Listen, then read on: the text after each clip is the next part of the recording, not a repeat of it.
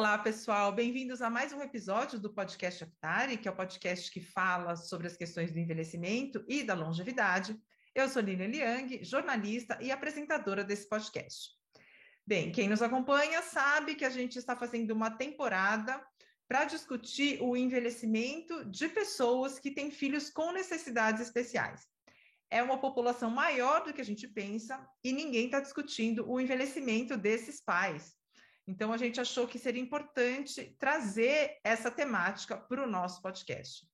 É, nesse episódio, a gente traz a história da Odele Souza. É, a gente ficou sabendo da história da Odele através do Dr. José Carlos Campos Velho, que é um grande colaborador da revista Ptari, ele é um entusiasta da Slow Medicine, e a Odele, é, ela tem 73 anos, ela é secretária executiva aposentada e ela é mãe da Flávia, que tem necessidades especiais. Eu não vou entrar em detalhes aqui, a, a vai contar um pouquinho da história da Flávia para a gente, mas eu gostaria de agradecer muito, Odele, a sua participação e por ter aceitado o nosso convite. Eu que agradeço pelo convite, Lilian. Bem, a Odele, ela tem dois filhos, o Fernando e a Flávia. E a Flávia é a filha dela que tem necessidades especiais. Então, Odele, para a gente contextualizar o nosso ouvinte, conta um pouquinho para a gente quem é a Flávia e o que, que aconteceu com a Flávia é, quando ela era pequenininha. Pois não. A Flávia, hoje com 34 anos, né, é a minha filha mais nova, é, quando a Flávia tinha 10 anos, nós morávamos no bairro de Moema, e ao nadar na piscina do prédio do condomínio, a Flávia teve os cabelos sugados pela sucção do ralo. Isso foi em dezembro de 1998, ela tinha acabado de completar é, 10 anos. É, o acidente ocorreu em janeiro de 98, ela, ela completou 10 anos em dezembro, né? Dia 16 de dezembro ela fez 10 anos. Em janeiro, menos de um mês depois, ela sofreu o um acidente.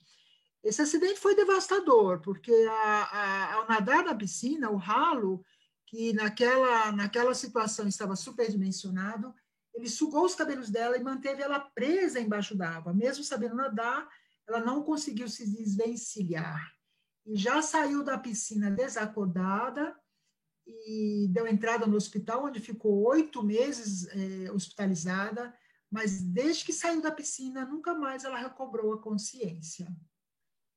Então, ela desde então é, está aos seus cuidados. Ela requer cuidados é, constantes, Sim. 24 horas. Sim. Na época, a época que foi em, em, em janeiro de 1998, eu ainda trabalhava é, como secretária executiva numa multinacional, que, aliás, foi uma empresa maravilhosa comigo. É, eu já estava há cinco anos nessa empresa, mas eu trabalhei mais cinco anos, porque eu precisava muito do apoio financeiro é, do meu salário, eu precisava do, do suporte de, do convênio médico, e eu ainda trabalhava. É, e, e aí, é, é, de lá, na época, nós tivemos um, um, suporte de home care por três anos. Eu nunca tinha imaginado como era ter a sua. Você tem uma realidade, de repente você passa a viver outra. É, ou seja, é, numa tarde de janeiro, numa tarde de verão, a minha filha disse: Tchau, mamãe, estou indo para a piscina. E foi a última vez que eu ouvi a voz da minha filha.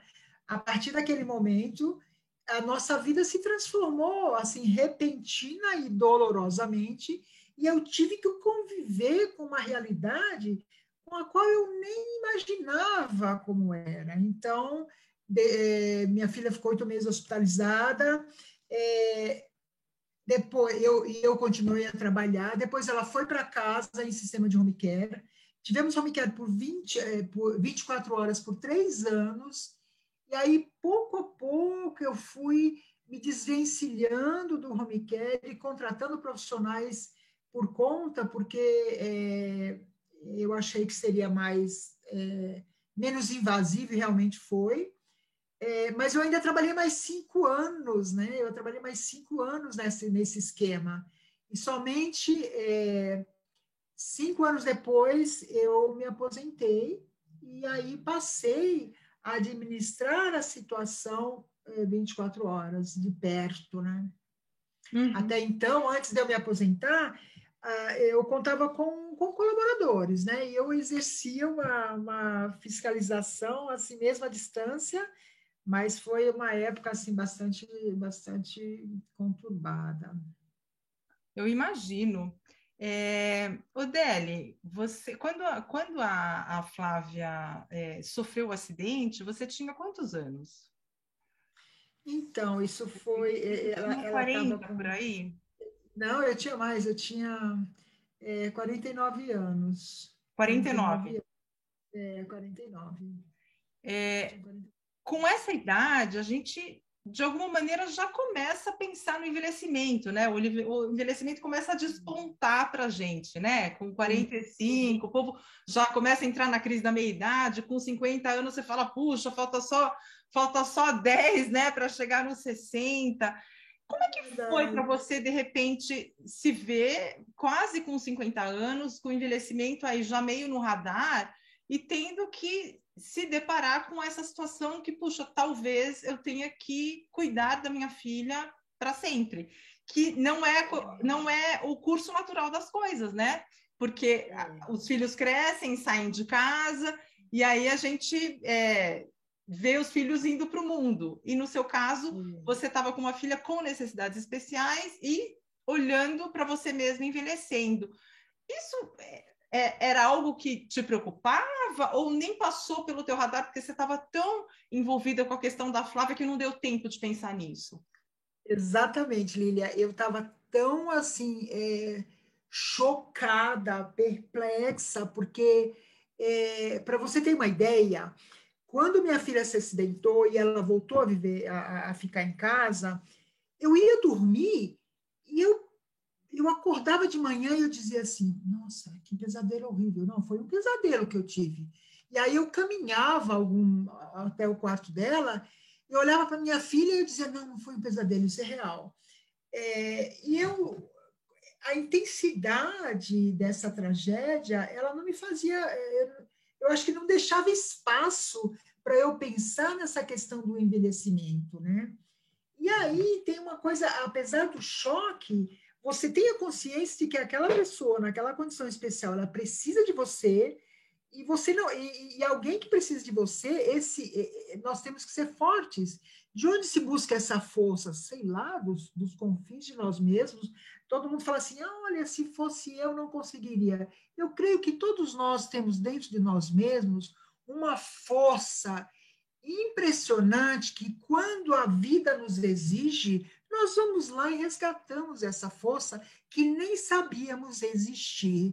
E foi e aí, mas eu, eu buscava essa força para conseguir administrar a, a, aquela tragédia pessoal, o meu trabalho, cuidar do outro filho quase adolescente. Eu não tive tempo de pensar na minha velhice. E eu sempre fui uma pessoa muito, muito ativa, sabe? Eu, sei, eu, eu, sou, eu não sou uma pessoa assim muito, eu sou um pouco intensa, eu não sou uma pessoa assim muito, ah, sabe, eu, eu, eu ia lutando no dia a dia, então eu não tive tempo, Lília, respondendo a sua questão, me perdoe que eu, eu costumo ser um pouco prolixa, mas eu não tive tempo de pensar nessa velhice, eu tinha que viver aquela realidade da forma melhor que eu pudesse, sabendo que eu tinha... É, uma, uma filha de 10 anos é, recém-acidentada e um menino que estava entrando na adolescência e que os dois dependiam de mim. E aí eu, eu acho que essa, essa consciência é, não me fazia pensar na velhice. Só lá adiante é que eu comecei a olhar no espelho e falei, nossa, eu estou envelhecendo. Foi mais ou menos assim. Puxa vida. E aí, quando chegou lá na frente, você olhou e falou: Nossa, estou envelhecendo? O que, que veio na sua cabeça? Veio um pânico, falar: Puxa, e agora? Como é que vai ser? Porque eu não tenho talvez tanto vigor físico para carregar minha filha ou para desenvolver determinadas tarefas. Eu, é, muita gente, né? Claro que filho não é garantia de que a gente vai ter cuidado quando a gente ficar velho, mas a ideia é que, puxa, pelo menos eu tenho alguém que vai cuidar de mim e no seu caso seria o contrário, né? A Flávia precisa dos seus cuidados. Então, como é que foi você perceber que, puxa, estou envelhecendo e agora? É, então, é, como eu te falei, né, eu só pude ver isso lá na frente, aí você me perguntou como é que foi isso lá na frente. Esse lá na frente, ele foi e continua sendo assustador, que, eu, que é mais algo que eu tenho que lidar, eu tenho que lidar com esse medo é, de partir antes da minha filha. A minha filha é um caso, assim, eu acho o caso dela muito interessante, e é a prova de que o amor é terapêutico porque a Flávia, em 24 anos de lesão, ela tem uma, uma sequela neuro, neurológica, mas a Flávia nunca teve uma escara, a Flávia nunca teve uma cárie dentária com 34 anos. Então, isso mostra, Lília, a, a excelência do cuidado que a Flávia recebe. Esse cuidado, antes, eu delegava para algumas pessoas, é, e só cuidava dela à noite nos finais de semana, e depois eu passei a cuidar dela mais diretamente, mas também eu tenho, obviamente, que eu tenho colaboradores, mas eu, eu supervisiono muito de perto. Eu estou falando com você agora aqui no meu, no meu escritório, mas eu estou com a câmera ligada aqui, eu estou vendo a Flávia pela câmera, então eu sei tudo que se passa, porque eu tenho câmeras na casa inteira para fiscalizá-la. Mas, é, quando eu me dei conta é, de que é, aquele vigor que eu tinha aos 49 anos, aos 54, aos 55, esse vigor físico, ele ia se decaindo, porque o, o sofrimento emocional mais o desgaste físico, ele, ele realmente se reflete na gente. Eu fui ficando com muito medo. Mas tem uma frase que diz assim: você tem medo? É, vá com medo assim mesmo, siga em frente, né? Qualquer coisa assim. Que, Diz que a coragem não é você ter é, é a ausência de medo, mas você agir apesar do medo. Eu tenho esse medo de, de, de cair doente, de não poder mais é, cuidar dela, e isso é algo que me assombra diariamente. Todas as noites, todas as manhãs, eu falo assim, ufa, acordei, eu estou bem. E é uma coisa tão, tão doida, Lilian, porque a gente fica pensando, a vida é tão imprevisível até quando eu vou ter condições? E eu, me, eu, me, eu acho que é, não sei o que que rege isso, é o que? É um milagre? É essa força interior que ainda está muito forte em mim, mas eu não fico doente, eu, eu cuido da minha filha assim com uma vitalidade impressionante. Eu, eu caminho, eu, eu tenho uma, uma condição para minha idade muito boa, sabe? Apesar do, do, das fragilidades próprias da idade. Por exemplo, hoje eu voltei de um, de um ortopedista onde ele falou que eu tô, foi feito, foram feitos exames, que eu estou com desgaste na minha coluna e que isso não tem retorno, porque é degenerativo. Mas eu ando normalmente, com andar firme, mas é, esse, esse despertar da velhice avançada, que eu digo, porque nós temos a velhice, a velhice mais ou menos e a velhice avançada. Eu caminho, eu não me considero ainda numa velhice avançada. Velhice avançada, para mim, é aquela é, onde você tem 85, no, dos 80 para frente, eu ainda estou nos 73. Mas me preocupa muito, Lívia, essa, esse, é uma coisa que me assombra, esse essa, a chegada dessa velhice avançada. E eu, e eu com a Flávia nessas condições. E é como eu te falei, quem vai primeiro, a Flávia ou a mãe da Flávia? Nós não temos essa resposta, né? Quem, quem vai partir primeiro? E, e me angustia muito que ela não conte mais comigo, é, como ela tem contado ao longo desses anos, que eu cuido dela com todo o amor que cabe no meu coração. Ah, gente, nossa, que, que complicado isso, né? É, você é fala... complicado. É complicado, é complicado, mas eu não sei se você faria essa pergunta para mim lá na frente, se não fizer, eu vou me antecipar. É complicado, Lília, mas eu acho também que nós temos que trabalhar essa, esse complicado. Para quê? É, às vezes, quando eu estou falando, é muito doido, porque isso aconteceu há, há mais de 24 anos. E às vezes eu preciso trabalhar as minhas emoções, porque muitas vezes eu estou falando com você sobre o acidente e o filme volta à minha cabeça e eu choro ainda. Então, às vezes, eu fico pensando assim: meu Deus, como que 24 anos depois essa ferida ainda não cicatrizou? Mas o que eu quero te falar é: é, é, a gente tem que trabalhar esse complicado porque é, a dor alheia a longo prazo, Lília, ela é insuportável para o outro. Então, se eu não tomar cuidado com essa minha dor, eu vou me tornar uma dor ambulante e ninguém aguenta ter uma dor ambulante por perto. Então, a nossa dor ostensiva, Lília, ela incomoda o outro.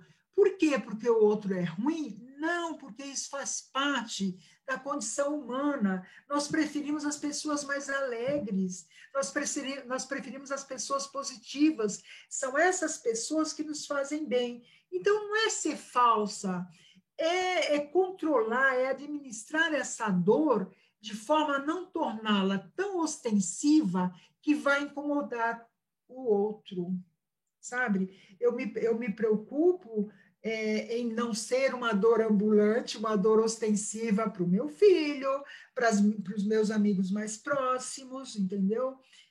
Para os meus colaboradores, para as pessoas é, que trabalham aqui em casa. Então, tem dias que eu tenho vontade de chorar? Tenho, mas na medida do possível eu vou lá, eu me afasto, choro um pouquinho, volto.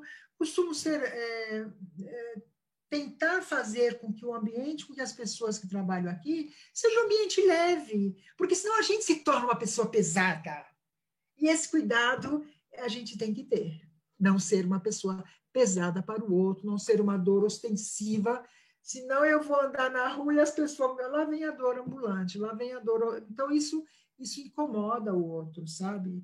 Eu percebi isso e eu percebi, Lilia, de uma forma muito dura, porque quando aconteceu o acidente, né?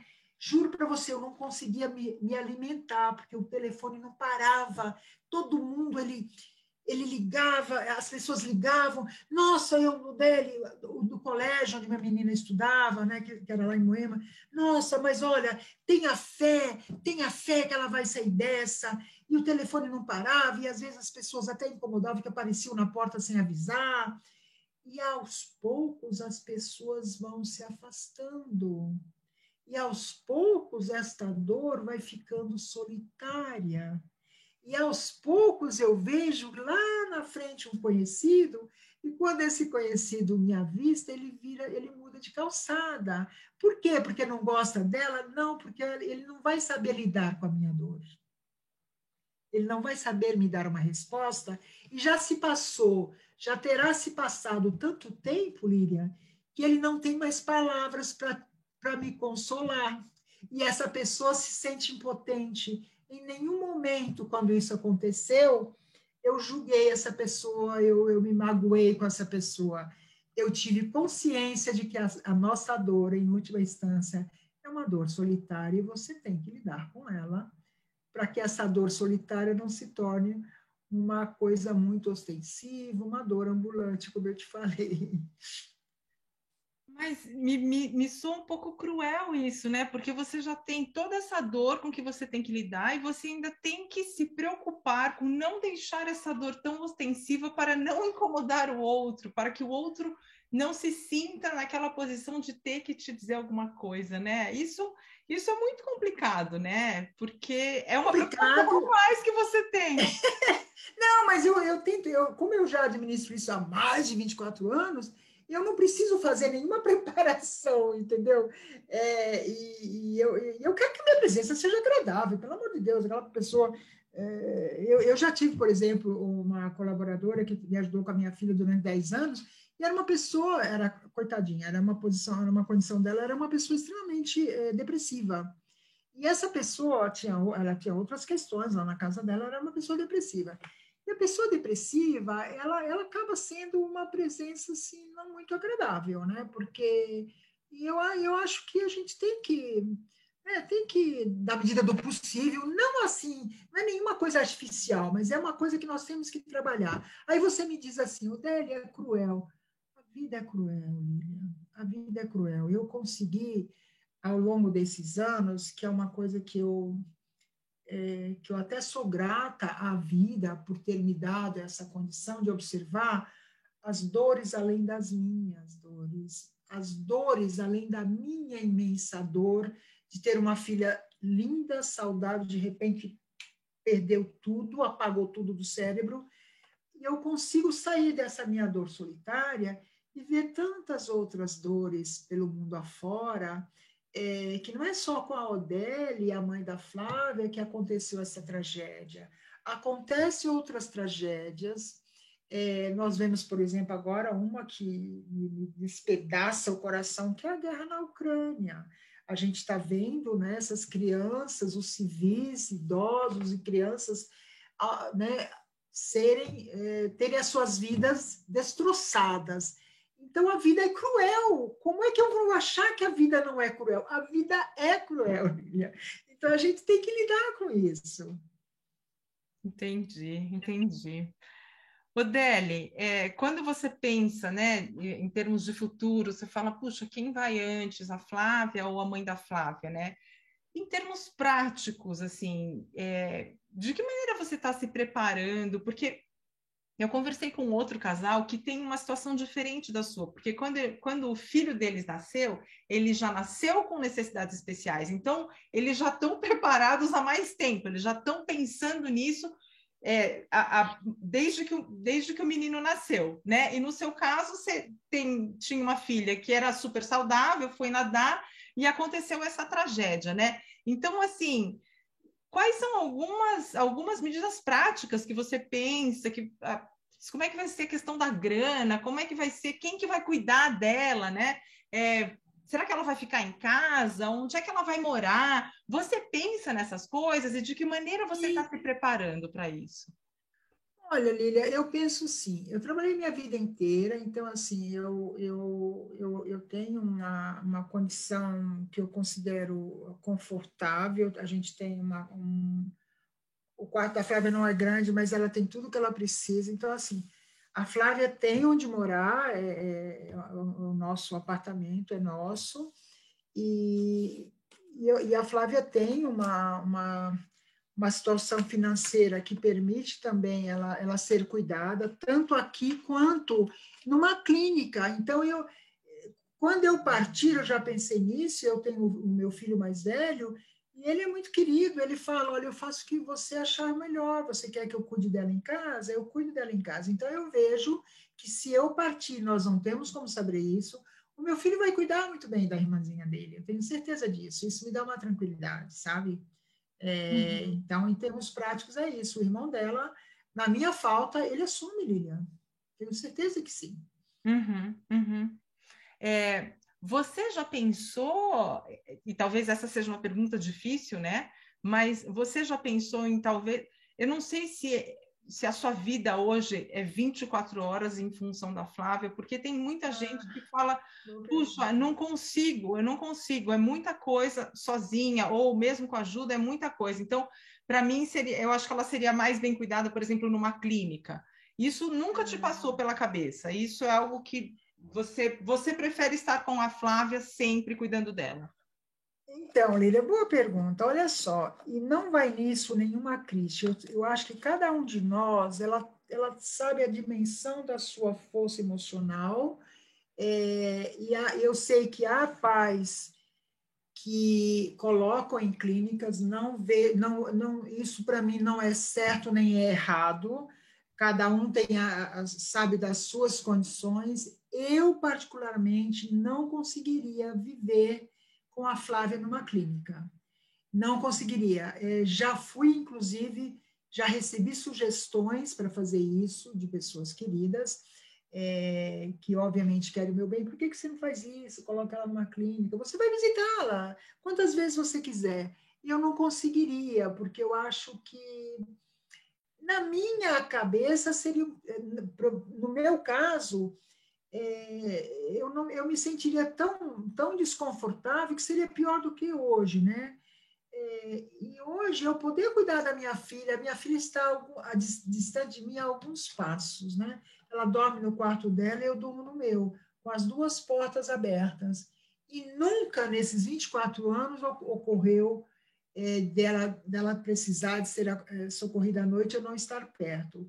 Eu acho que numa clínica, no meu modo assim de ver, eu tenho a impressão de que a pessoa ela não é, não recebe um calor humano tão grande quanto se cuidado em casa.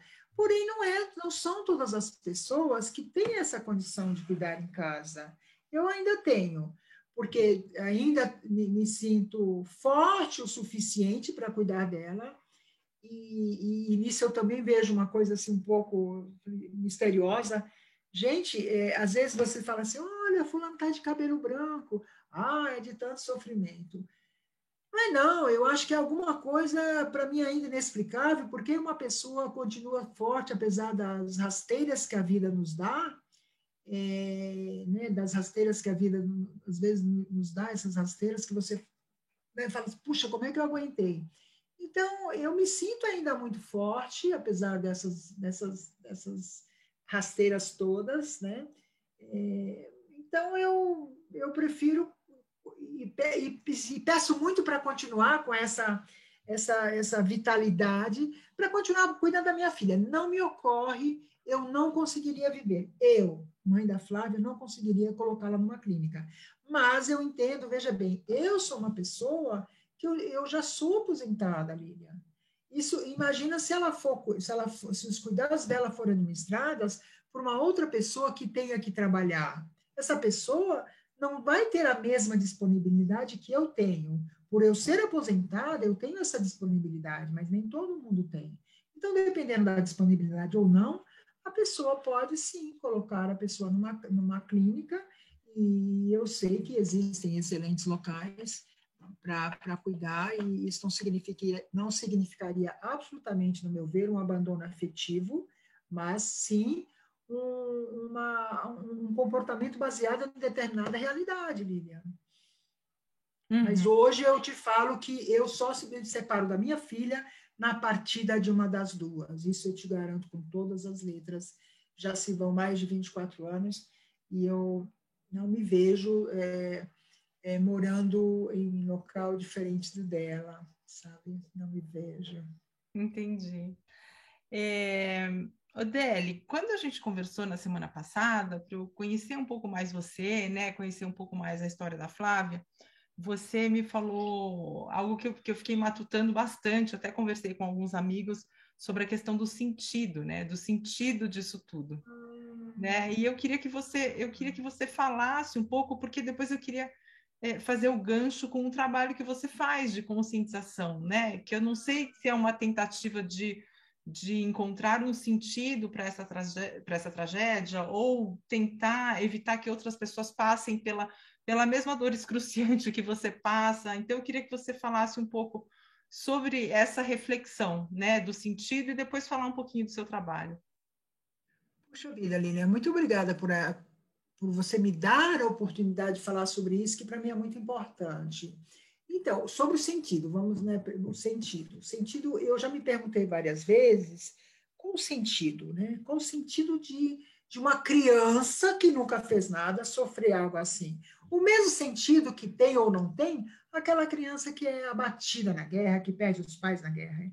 Então, não se tem sentido, é, eu não vejo sentido é, é, eu, eu, já tentei dar sentido a algo que eu acho que não tem nenhum sentido, já tentei. É, tanto que no começo, quando a minha filha se sustentou, é, eu era uma católica praticante, assim, ia de vez em quando à missa, ia com, com meus filhos à missa, eles fizeram a primeira comunhão. E depois, quando aconteceu, eu fiquei. A, a minha perplexidade era tão grande que eu dizia assim: espera aí, eu tenho que ter algum. E você sabe que quando acontece, as pessoas, muitas Muitas pessoas. Opa, alguma coisa aconteceu aqui. Muitas pessoas. Lília, você está aí? Sim, estou aqui. Estou aqui. voltou. voltou. É, eu acho que as pessoas, na melhor das intenções, as pessoas tentam é, nos falar de suas próprias crenças, nos, nos convencer de que a crença dela é a correta. E você fica muito perdida. E eu me lembro, Lilian, que quando aconteceu o acidente com a Flávia, eu visitei, assim, premeditadamente, todas as religiões, as religiões que eu pude, assiduamente durante seis meses cada uma, tentando buscar respostas.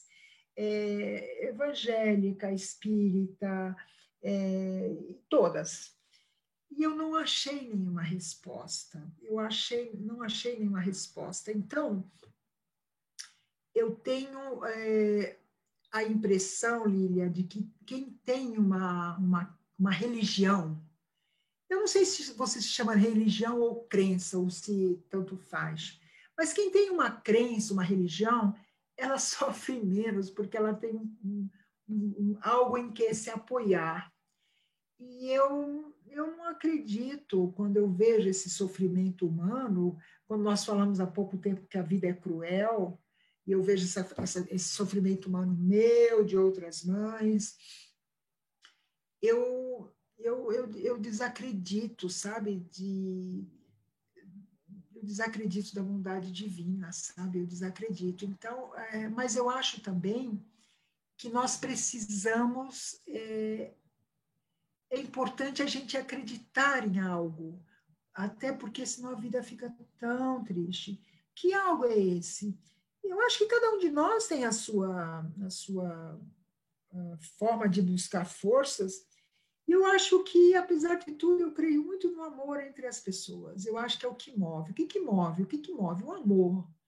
O amor é, é, o amor que faz com que alguém venha e fale assim: olha, deixa eu te ajudar aqui um pouco. É o amor que faz com que nós vemos tanta gente ajudar o, o, os outros na rua, é porque ele é bonzinho, ele está procurando um lugar no céu? Não, porque nós vemos muitos religiosos horrorosos, como nós vimos não, faz muito tempo, aquele homem lá, o João de Deus, é, de todas as religiões, pessoas religiosas que fazem coisas horríveis, e muitas vezes pessoas que não são religiosas, elas praticam o bem. E, e isso me passa o quê? É o amor, né? É, eu, não me, eu não me lembro se foi a Madre Teresa de Calcutá ou a Irmã Dulce que disse assim: mais vale as mãos que ajudam do que os lábios que rezam. Eu acho essa frase muito verdadeira. Tem pessoas que rezam e não, não botam a mão na massa para ajudar.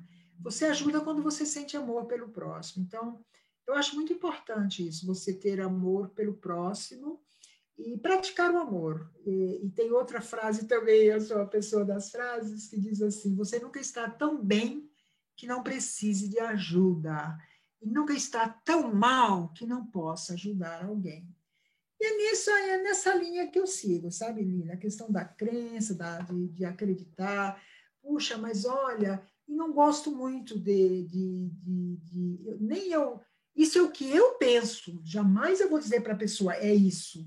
Assim como eu não gosto que chegue e me diga, olha, vá por aqui que você vai ter o conforto espiritual que você necessita. Eu não gosto, porque eu acho que cada um de nós temos discernimento suficiente para escolher nossos próprios caminhos. Então, e temos que respeitar a forma do outro pensar. Eu, particularmente, é, sou movida a amor, sabe? E é por esse amor, movido por esse amor, que quando eu quis dar um sentido ao que aconteceu com a Flávia.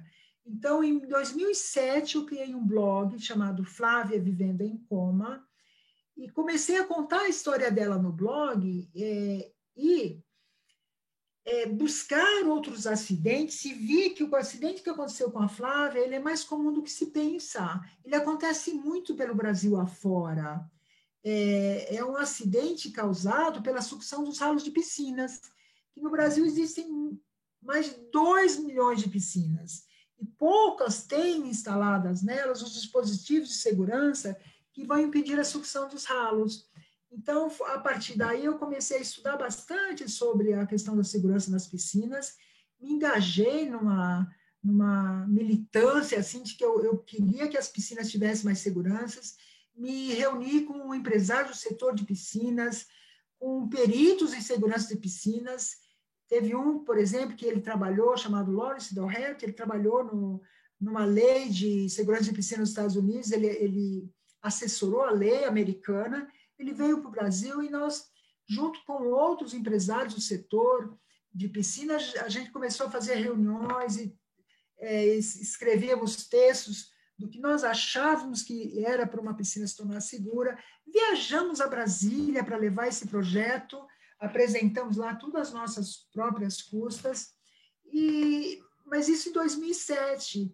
De lá para cá, Lília, é impressionante como tantos outros acidentes é, iguais ao que deixou a minha filha em coma continuaram acontecendo pelo Brasil afora. Em 2014, para você ter uma ideia, em janeiro de 2014, só no mês de janeiro, que é o mês de calor, as crianças vão para a piscina, três crianças mais ou menos da idade da Flávia morreram após terem sido sugadas pela sucção do ralo.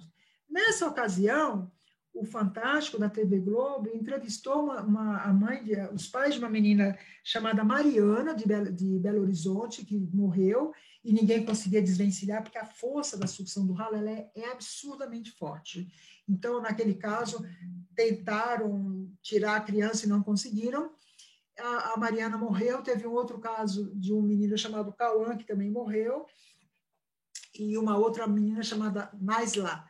Três crianças no mesmo mês.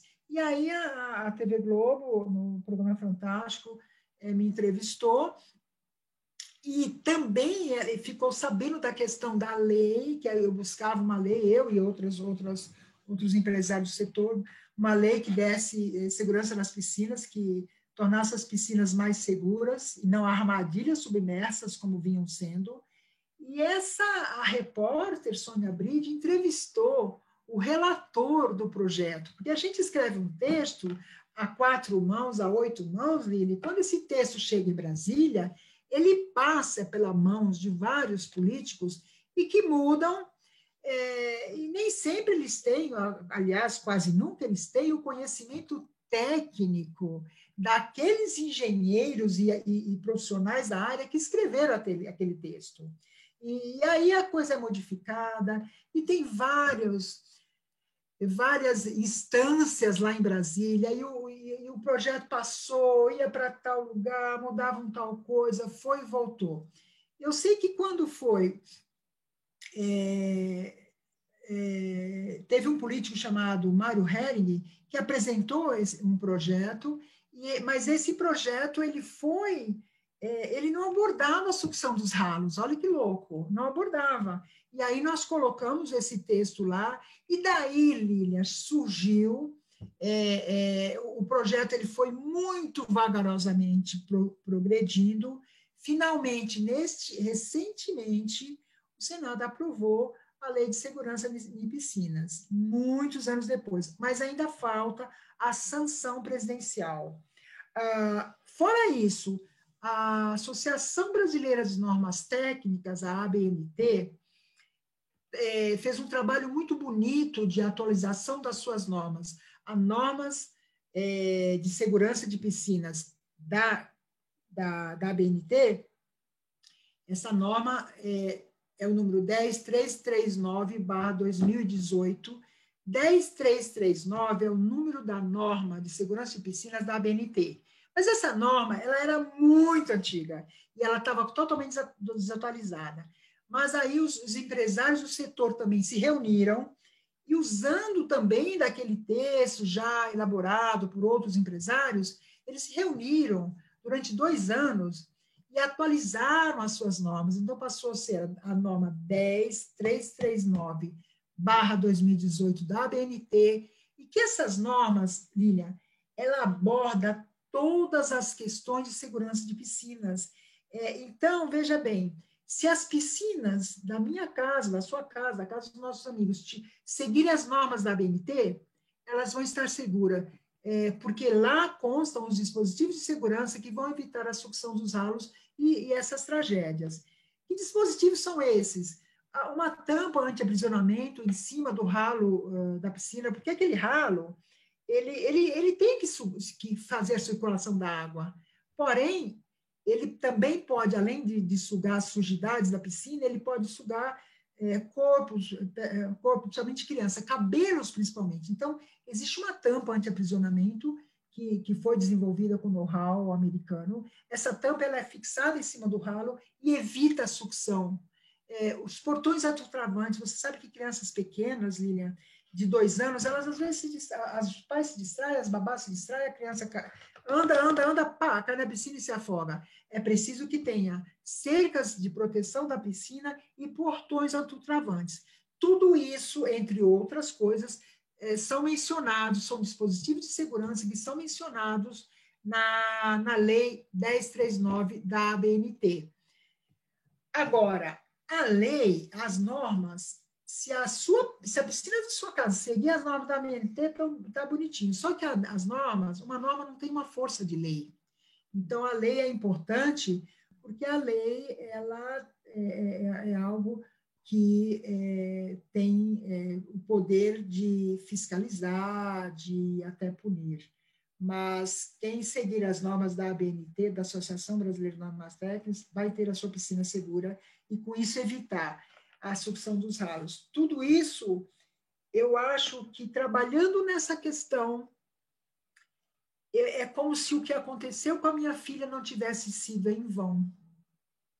Sabe, eu já conversei, estive com várias, participei até de congressos internacionais e encontros com pais de, de filhos que tiveram acidentes em piscinas.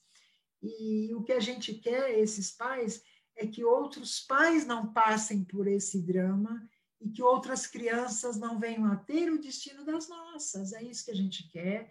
E eu acho que, de certa forma, isso dá um pouco de sentido a isso. Nós, as crianças que foram, elas estão protegendo as que virão, as que aí estão. Uhum, penso assim. Uhum. Puxa vida, Deli, que depoimento potente esse. É...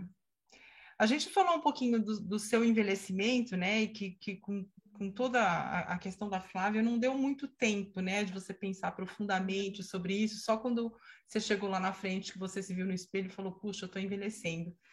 Como é para você ver o envelhecimento da Flávia, né? Porque a Flávia, quando ela se acidentou, ela tinha 10 anos e eu imagino que você tinha, assim, muitos, muitos planos para ela, você imaginava mil coisas para ela, e de repente, naquele dia fatídico, é, os planos, né, se...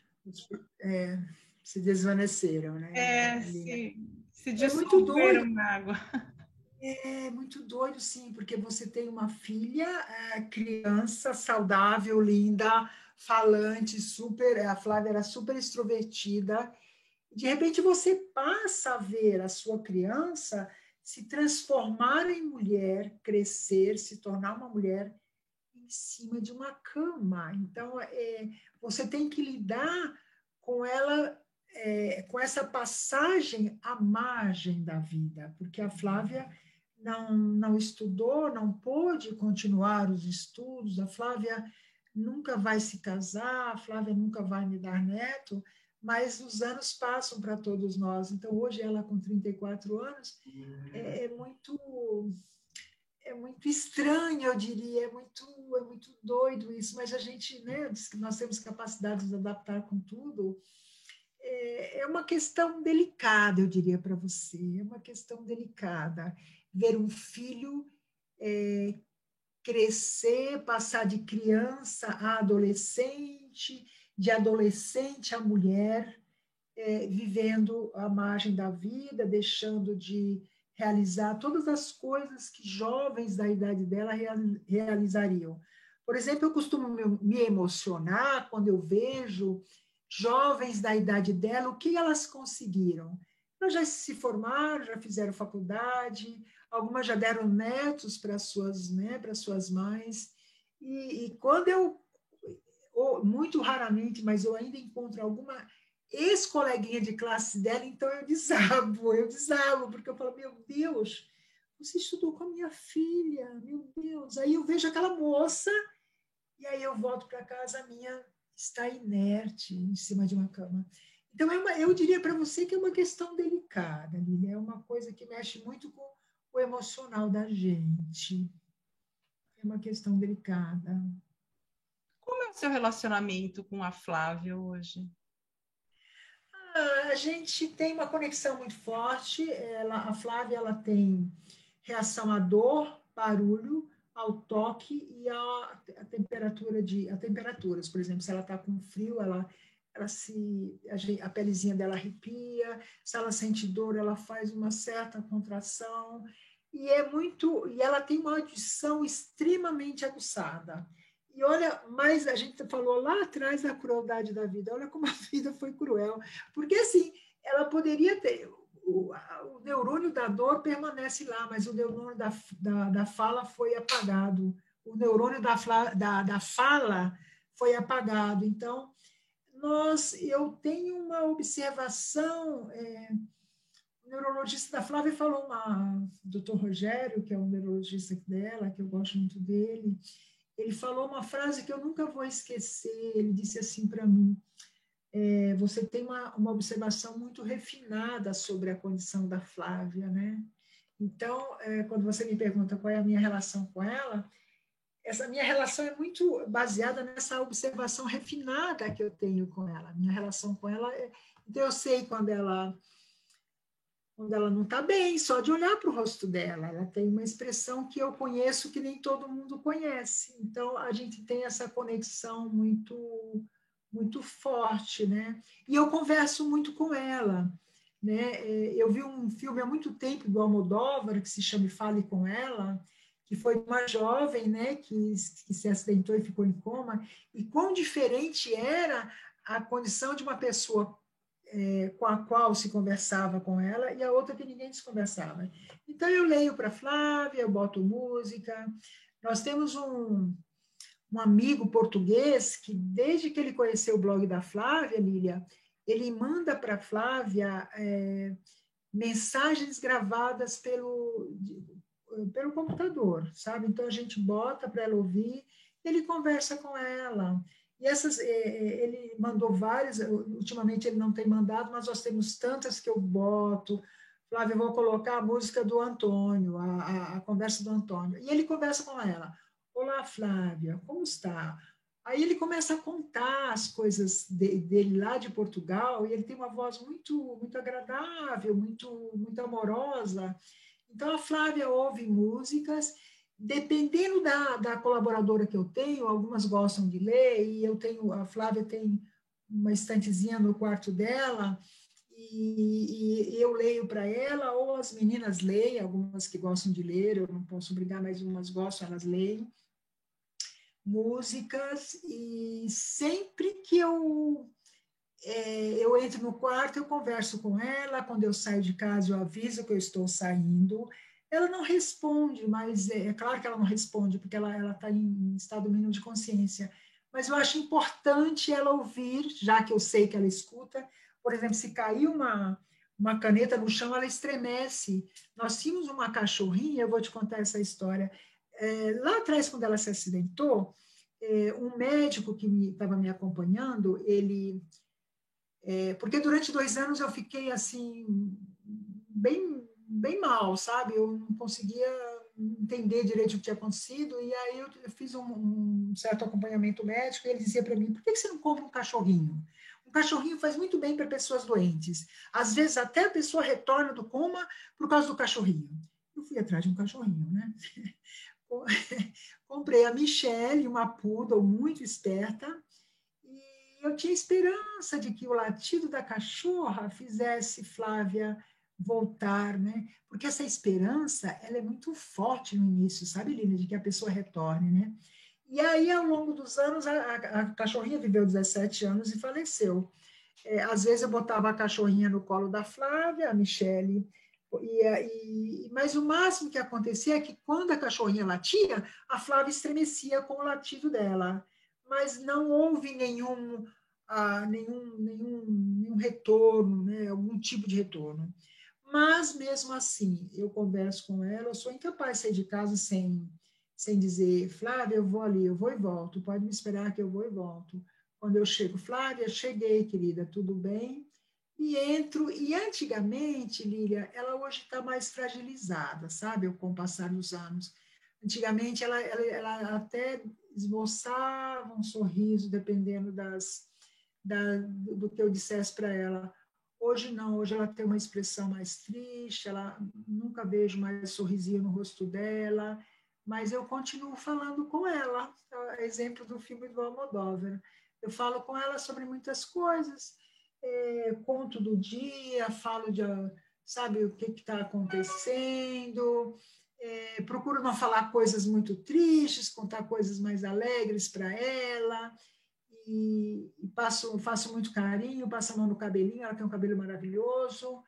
E, e assim a minha relação com ela. É uma relação onde é, eu converso com ela e eu sei que ela, apesar de não me responder, ela me ouve. Agora, o quanto vai, ela está entendendo, Lília, nenhum neurologista nunca me respondeu isso. E, e, a gente não sabe o que se passa, na verdade, no cérebro de uma pessoa em coma, né? O que eu sei é que a música é muito importante para as pessoas em coma, porque eu li, eh, tem uma enfermeira é, do Hospital Samaritano, puxa, que pena que eu me, me, me esqueci o nome, nome, dela agora, que ela escreveu um livro chamado Cuidar de Pessoas e Música. E ela me presenteou com esse livro. E é muito interessante como a música, ela desperta é, alguma coisa na, na, nas pessoinhas, mesmo em coma, né? Então, é, o estado da Flávia é coma vigil ou estado mínimo de consciência. Mas eu tento fazer os sons mas a nossa casa é uma casa, é, como eu te falei, ela escuta, mas ela se incomoda com ruídos, sons muito altos. Como é que eu sei? Pela expressão do rosto dela. Então, eu, eu, a nossa casa é uma casa, assim, que eu diria assim, a minha, nossa casa tem muita paz. E tem uma jornalista brasileira que eu gosto muito dela, chamada Eliane Brum, e a Eliane, é, ela é, uma, uma das vezes que ela, ela, esteve aqui em casa, ela disse assim: Odeli, a sua, o, a sua casa é tão silenciosa, mas o silêncio da sua casa não é um silêncio triste, é um silêncio que diz coisas lindas. Eu achei tão bonita essa definição do, daquele da Eliane deu do silêncio da minha casa. Então é isso, eu acho importante conversar com pessoas que estão em estado mínimo de consciência, mesmo que elas não nos respondam. Até porque o, a nossa voz acaba sendo um estímulo auditivo muito interessante para elas, não é? Uhum, uhum. Mas o, o, só voltando assim, é, lá no começo, eu vejo essa essa questão do, do, do, envelhecimento dela também, porque 34 anos ela está né, ela tá avançando na idade. É muito, é muito estranho, né? Muito você vê a sua filha passar, passar do tempo, mas ela está ali, né? Uma, algo estagnou e outras, né? A, a, vida dela, de certa forma, estagnou, mas ela cresceu, ela se tornou uma mulher como qualquer outra, e, e assim. Ah, Adele, o que, que, o que você pensa para o futuro? Para você, para Flávia, como você imagina o futuro? O que você gostaria que acontecesse no futuro para vocês? Olha, Lília, tem uma coisa que às vezes eu, eu penso assim, eu peço a vida, né? Eu peço que se eu vou conseguir, eu não sei. É, eu gostaria que eu gostaria que a gente partisse uma mais ou menos perto da outra e de uma forma sem sofrimento. Quer dizer, de repente nós estamos dormindo e nós partimos, né? Eu e ela. Era essa, era essa a morte que eu gostaria que eu e ela tivéssemos uma morte tranquila, sem sofrimento nem para mim nem para ela, né? Mas é, de novo, né? A gente tão, são coisas que nos escapam. Mas se você me perguntar o que, que eu gostaria? Eu gostaria que, é, que a minha filha não, não ficasse sem mim e que se, o dia que ela partir, até porque eu acho que ela já sofreu muito nessa vida, né? A, a questão dela, o tempo que ela ficou em hospital, era espetada, cirurgia daqui, cirurgia dali, muito sofrimento. Então, eu gostaria que ela tivesse uma o tempo que lhe, lhe, lhe cabe viver, que a gente não sabe quanto é, o dela e o meu, o que, que eu gostaria que acontecesse no futuro? Que quando chegar a nossa hora, que a gente parta de uma forma sem sofrimento, de uma forma tranquila e silenciosa também, como é a nossa casa, que é esse silêncio tranquilo, com tranquilidade. Era isso que eu queria para o futuro, é isso que eu espero para o futuro, para nós duas, né?